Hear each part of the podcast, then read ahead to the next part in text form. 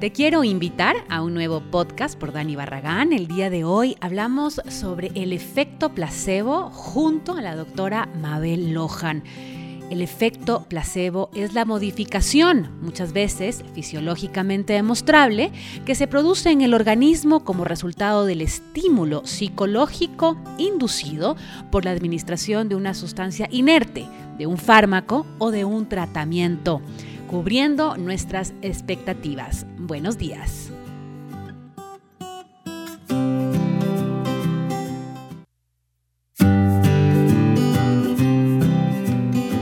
En este closet hay mucho más que ropa. Juntos vamos a explorar contenido para caminar de una manera simple, real y consciente. Cultura, gastronomía, viajes, arte, moda y estilo de vida. Soy Dani Barragán y te doy la bienvenida a este espacio que está creado para ti.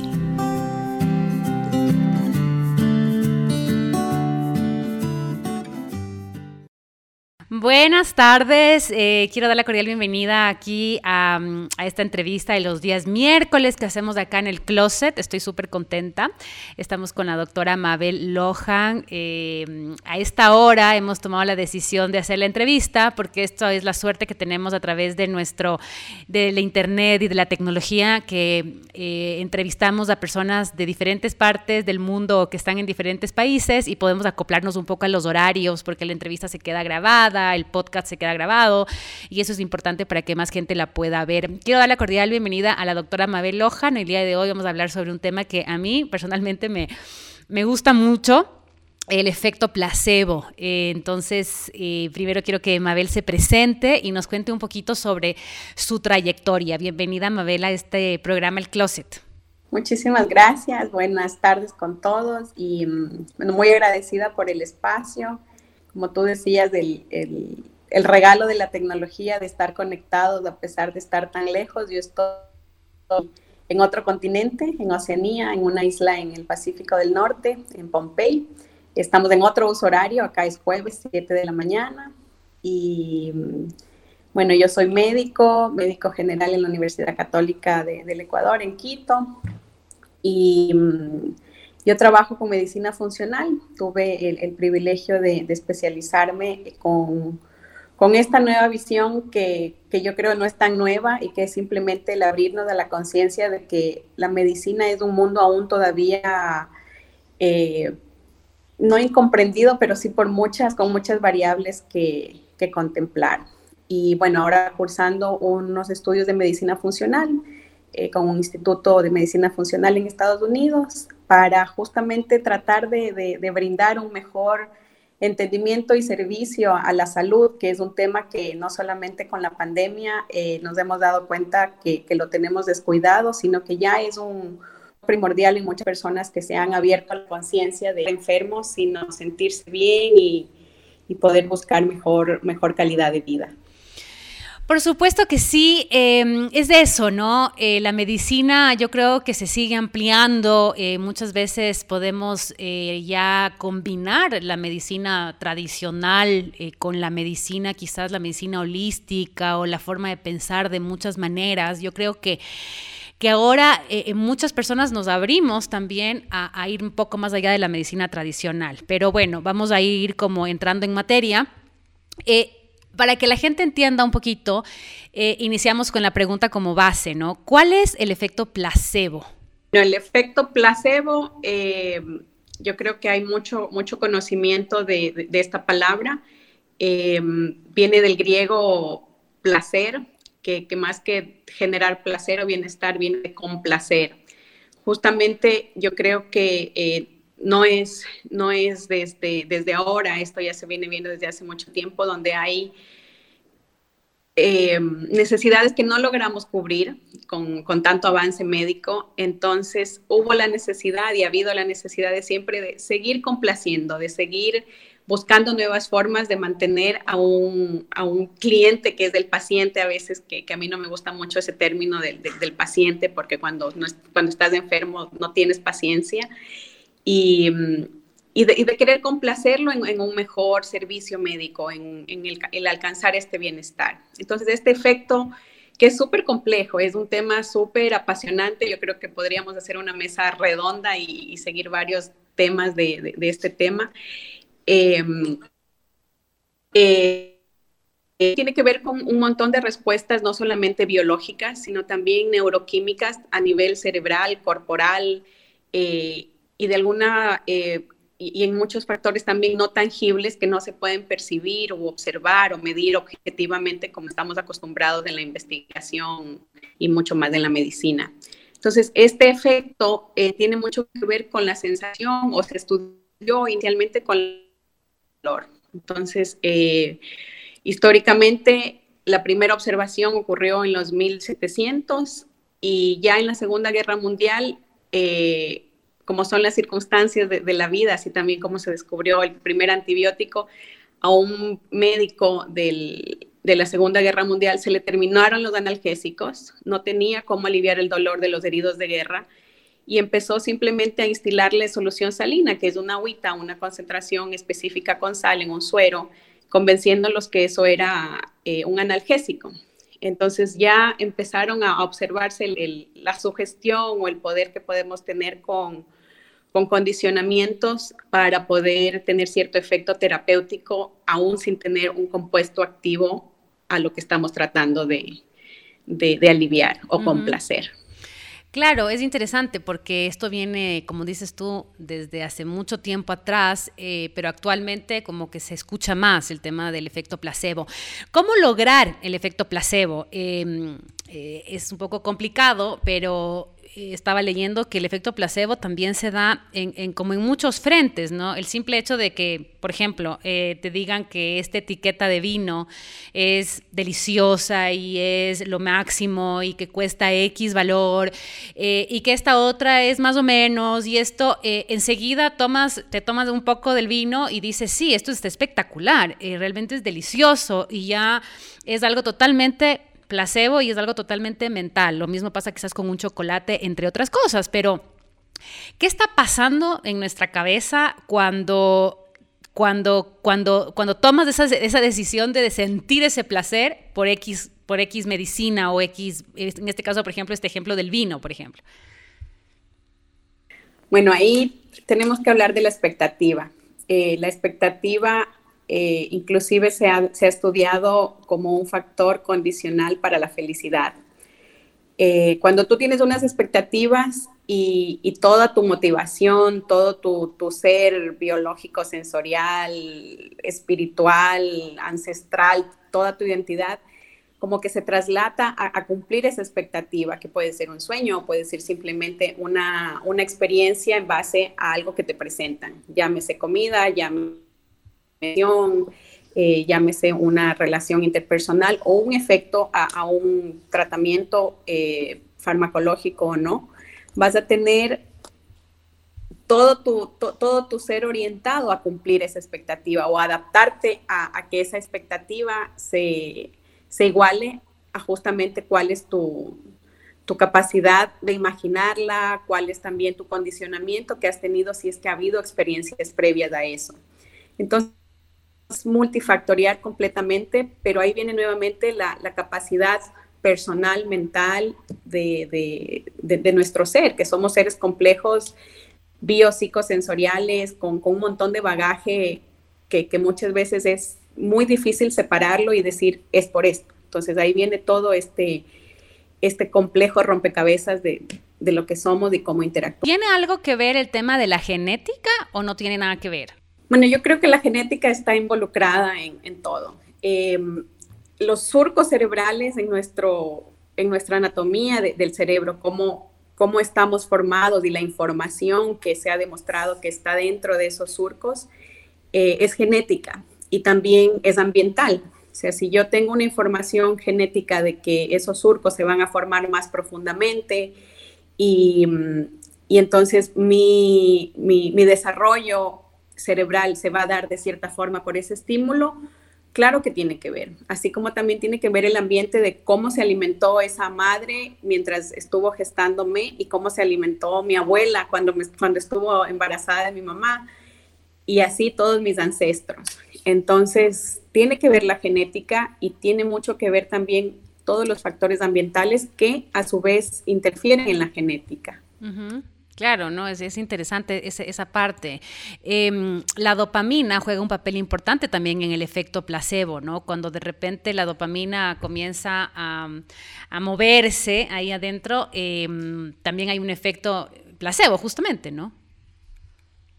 Claro, el, efecto placebo se, ha demostrado que para calmar el dolor y que para tener el efecto de alivio del dolor con sustancias no eh, farmacológicas sin este efecto conocido, eh, secretas ciertos neurotransmisores. Estas sustancias, hormonas, proteínas que tienen un efecto cerebral van a tener muchas funciones. Y la dopamina es, bueno, todas son, pero la dopamina es maravillosa y tiene tantas funciones que, que no es solamente la, la transmisión y la del dolor, sino que también tiene mucho que ver en el ánimo, tiene muchas funciones en, la, eh, en el aparato cardiovascular, la frecuencia cardíaca. Entonces, todas estas cosas que son respuestas eh, secundarias al dolor o al alivio del dolor, cómo, cómo estás en, en cuanto a la atención, cómo estás en el aprendizaje, entonces, todas estas cosas de cómo yo me relaciono con el dolor, cuáles son mis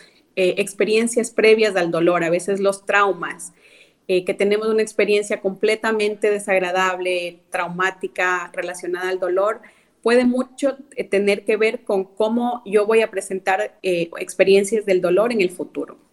Entonces, todas estas memorias y toda esta información, a su vez, que están en una parte del, del cerebro que se conecta con esta parte donde está la que se le ha asumido la función del efecto placebo, están en constante comunicación. Entonces, la dopamina, la epinefrina, que son neurotransmisores que tienen que ver con, el alivio del dolor, son analgésicos naturales, nos ayudan al bienestar, todas se activan y al activarse no únicamente van a tener este efecto de, de alivio del dolor, sino que van a disparar un montón de otras sensaciones de bienestar neuronal y de bienestar en general. Claro. Eh, ¿Tú tal vez conoces algún caso, no sé, bueno, hay mucho en, en, internet, em, este, este, de los típicos casos que dices, me duele la cabeza y te dicen que te dieron una aspirina o te dieron un Advil y no te dieron y te pasó el dolor de cabeza en 20 minutos. Y pasa mucho con enfermedades un poco más complejas, ¿no? Que la persona se estaba tomando cualquier cosa y cada vez se sentía mejor, mejor, mejor. Y, se ve que en algunos tratamientos el simple hecho de que la persona crea que está mejorando ya es eh, una mejora. ¿Por qué sucede muchas veces de esto cuando, cuando uno creería que lo único que realmente te podría sanar es la medicina tradicional o el medicamento? Bueno, ahí eh, igual, yo creo que existen varias cosas, no solamente relacionadas con el, mecanismo de acción de las nuevas cosas, sino también nuevas formas de, tratamientos, cómo nos podemos expandir a que antes no conocíamos o que no utilizábamos porque no, no eran aplicadas justamente tradicionalmente en nuestras formas de vida. Pero también vienen, por ejemplo, eh, nuevamente, las expectativas. Para el efecto placebo hablan de dos, de dos factores importantes, la expectativa y el condicionamiento. Entonces, cuando tu expectativa eh, es tener un beneficio del alivio porque simplemente confías en el médico, confías en la clínica, en la capacidad profesional, en el prestigio inclusive de la, de la ciudad, la gente que viaja a Estados Unidos porque allá la medicina es mejor, el, el, concepto que tenemos que a veces los servicios de alto costo son más efectivos. Entonces, todo este, esta, esta información que tenemos en cuanto a expectativas y al condicionamiento de que cuando me apliquen esto, eh, voy a recibir, eh, voy, a, voy a modificar una, una sensación. Entonces, la expectativa y mi, y mi condicionamiento van a inferir en cómo voy a responder a lo que sea que esté recibiendo, sea o no testeado el más importante gol estándar tratamiento para lo que sea que me esté afectando en ese momento, o simplemente el, típico médico de cabecera que tenemos, que yo le tengo toda la fe, y ahí también el tema de la espiritualidad tiene mucho que ver, sobre todo en, en, comunidades tan católicas de las, de las que somos parte. Eh, cómo la fe literalmente mueve montañas. Entonces, el, el, condicionamiento y la expectativa que yo tengo con esta persona a quien le tengo fe o que justamente vi un frasquito de algo que alguna vez escuché que era efectivo para este mal que yo tengo. Y además ahora la gente ya viene con toda la información al, al médico, entonces ya saben exactamente qué puede pasar, qué pueden recibir, cuáles son las alternativas o medicinas que no le hacían efecto antes y ahora le dan esta nueva terapia probada, le dan la aromaterapia, le ponen una música especial. Entonces, todo esto tiene mucho que ver y va a, depender de cómo la persona está preparada o no y cómo su mente, consciente o inconscientemente, va a adaptarse a la, exposición del tratamiento que va a tener. Claro, es, interesante también un poco cómo la medicina tradicional está teniendo cada vez más aceptación a la medicina occidental, ¿no? Em, hace muchos años que tú le digas quizás a un doctor tradicional eh, que también estabas haciendo una terapia alternativa, eh, era como está botando la plata o qué loca o qué, entre otras cosas, ¿no? Ahora em, hay un equilibrio, no te digo que en todos los médicos, pero en varios médicos que sí están teniendo como esta conexión también con la medicina occidental o con, el tema holístico o con el tema muchas veces de de no sé, de la relajación, del mindfulness, de la, del yoga, de, muchas cosas que dicen, bueno, si sumas cada una de ellas y el paciente cada vez está mejor, por algo tiene que ser. ¿Por qué crees tú esta conexión con lo, lo tradicional, con lo occidental quizás, o con todo el tema holístico también?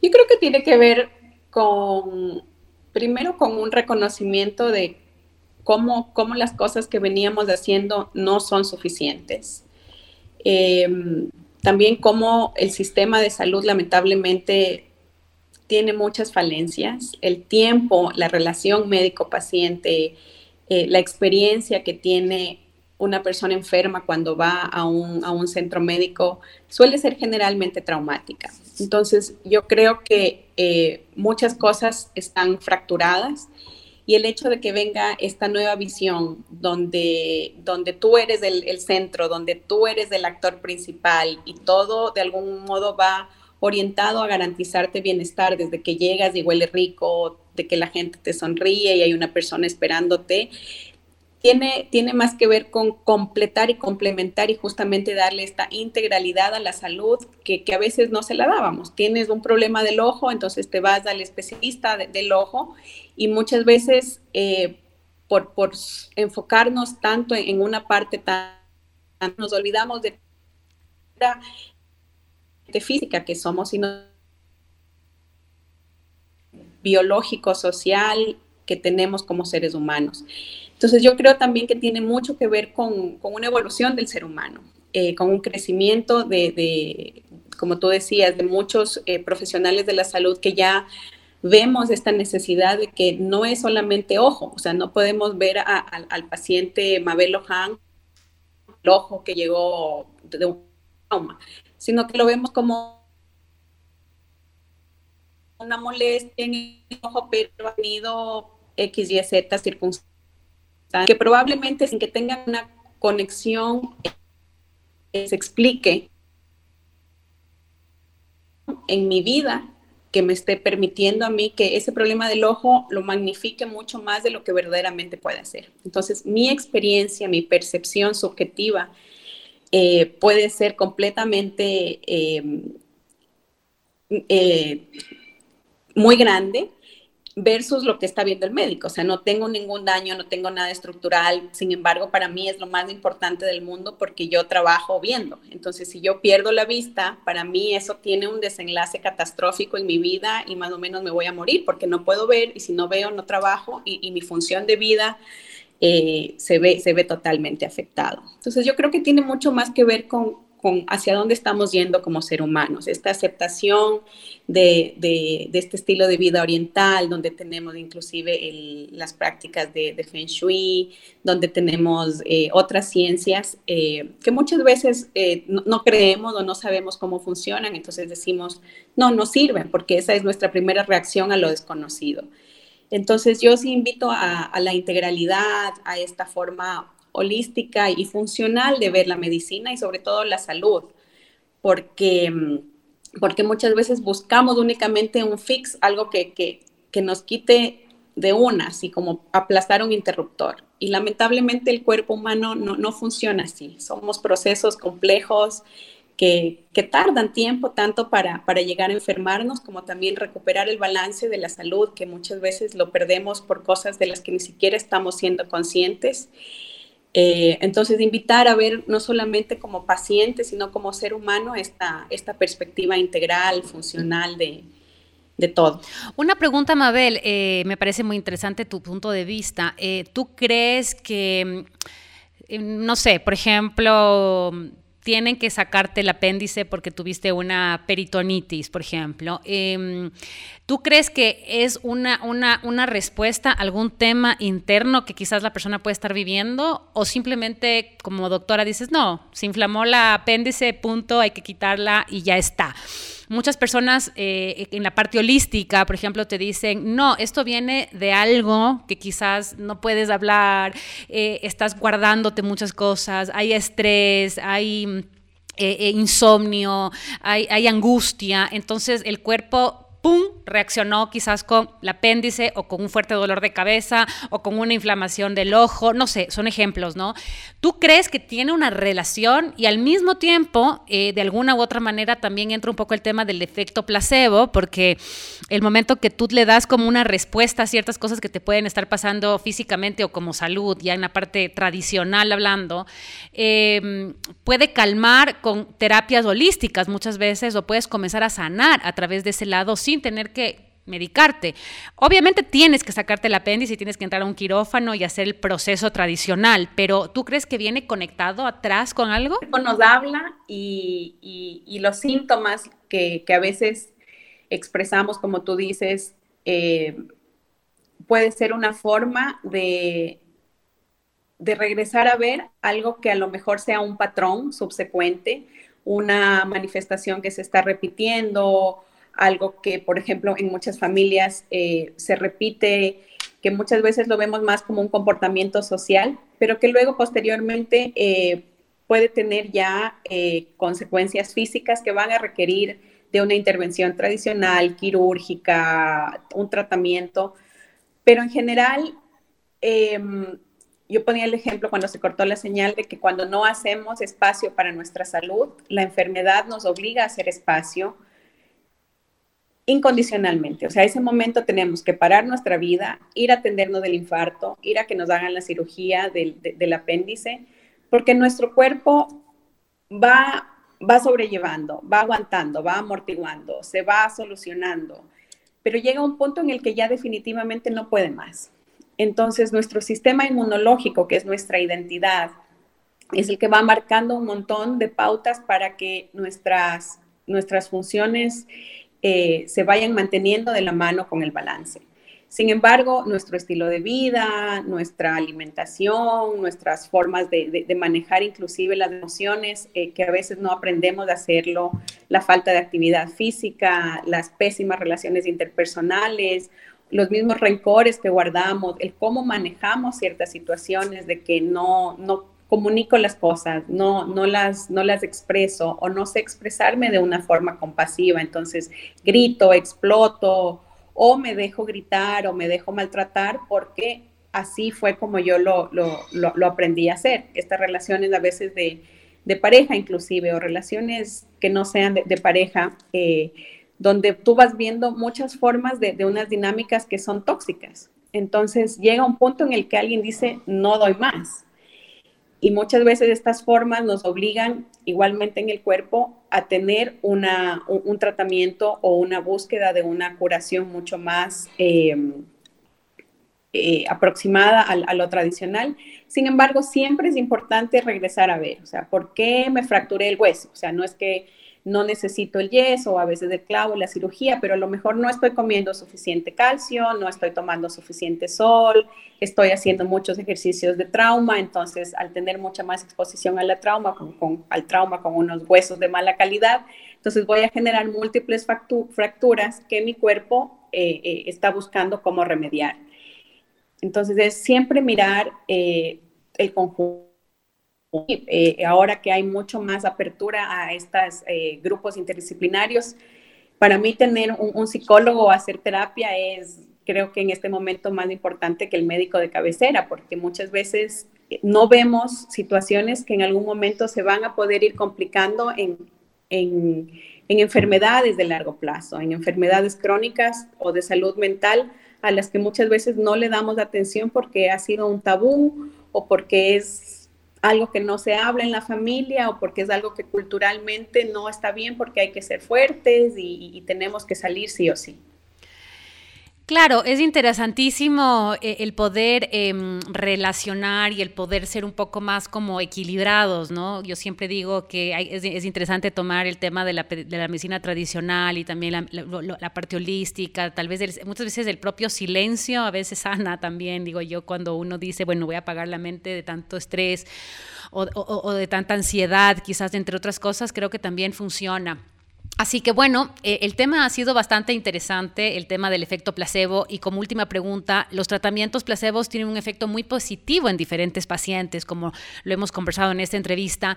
Eh, muchas veces las personas saben que son también, es un tema eh, placebo, y, y, a la final eh, sienten placer, sienten que están sanando, sienten que por ahí es el, camino y no quizás llenarse de medicinas o llenarse de ciertas circunstancias, del estrés, la ansiedad, muchas cosas de lo que está viviendo el planeta entero también, por ejemplo, con todo este tema de la pandemia, con tantas cosas, muchas veces pequeñas cosas que logramos hacer, que sabemos que quizás simplemente son placebas, eh, tienen un beneficio gigante y creo que mm, que este tema eh, llegó a muchas personas que me escribieron y me decían, oye, qué interesante, porque, eh, porque ya es como comprobado que funciona, ¿no? O sea, no está tal vez en un papel o en un paper de tal universidad, pero ya hay muchos estudios interesantes. Sí, y aún hay mucha tela que cortar. O sea, hemos eh, leído del efecto placebo desde hace cientos de años y aún hay, hay, muchos estudios que se siguen haciendo. La Universidad de Harvard tiene un, grupo permanente estudiando el efecto placebo y a veces descubrimos que justamente lo que creíamos placebo sucede que no era placebo, sino que era un mecanismo de acción desconocido todavía.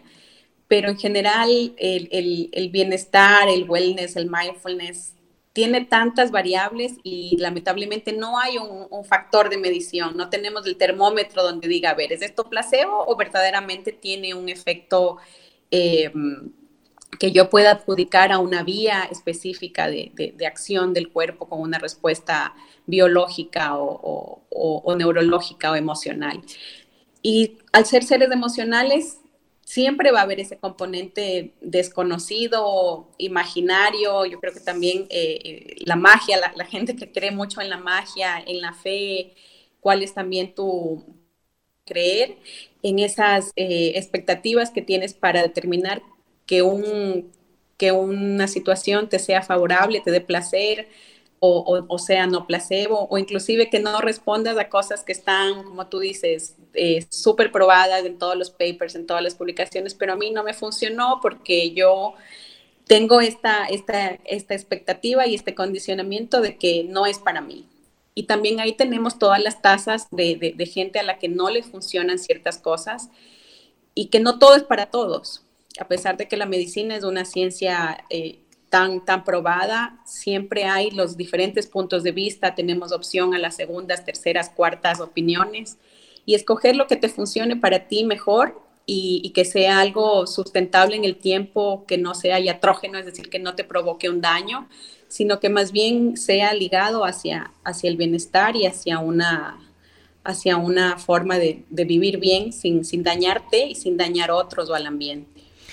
Qué interesante, te quiero agradecer, eh, Mabel, por tu tiempo. Em, es fascinante el tema y como dices, estos temas también son chéveres poder conversarlos en una mesa redonda, ¿no? Donde esté un, otro doctor y donde esté alguien de la parte holística y donde esté un homeópata y donde esté y sería una charla súper enriquecedora. Así que bueno, te quiero agradecer por tu tiempo Eh, qué chévere que logramos hacer la entrevista con los tiempos a distancia. Y, nada, pues eh, eh, igual voy a poner las páginas tuyas acá si alguna persona quiere comunicarse o, alguna cosa, me parece súper chévere. Te agradezco muchísimo. Gracias a ti, Dani, y de verdad qué lindo este espacio. Es, es una oportunidad muy bonita para, para poder hablar de estos temas que no siempre existe un canal abierto para, esas expresiones y, bueno, al ver la, respuesta de la gente o el, que nos llama la atención, quiere decir que, que estas, e, estos temas siguen todavía teniendo interés a pesar de que, de que se habla mucho y se dice poco, pero yo creo que hay que seguirlos alimentando y, muchas gracias por, por el espacio, por tu, por tu energía y por acoplarte a mí a mis horas locas. No, al revés, más bien. Yo, yo amo entrevistar, justamente en dos semanas tengo una entrevista con alguien en Barcelona, he tenido entrevistas de México, de Panamá, así que yo más bien estoy súper contenta de que este medio me ayude a entrevistar a gente que está en otras partes del mundo. Así que muchísimas gracias. Listo, muchas gracias.